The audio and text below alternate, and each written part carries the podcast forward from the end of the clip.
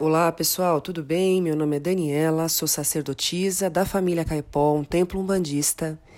Vem com a gente aqui no podcast, acompanhe os nossos minutos de reflexão e siga também o nosso perfil no Instagram, arroba Família Caipó.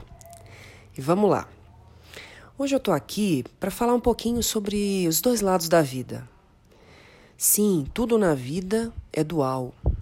Tudo tem dois pontos de vista, dois polos.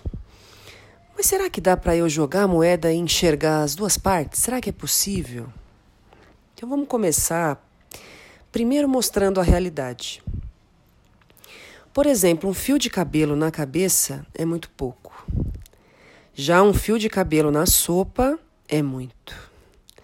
A chuva forte para o peixe não faz diferença, gente. Já para a formiga, risco de morte perigoso. O som do tambor, para quem não conhece, pode assustar. Já para quem se permite ouvir, ele pode te emocionar. E assim é a vida, né, gente? Sem verdades absolutas, porque até as verdades absolutas podem mudar dependendo do ponto de vista. Um bom exercício para enxergar a realidade é a gente, por alguns instantes, trocar de lugar com outro. Vai ter momentos que você vai sentar na cadeira do professor e ensinar o teu filho. E vai ter um momento que você vai sentar na cadeira do aluno e aprender com ele.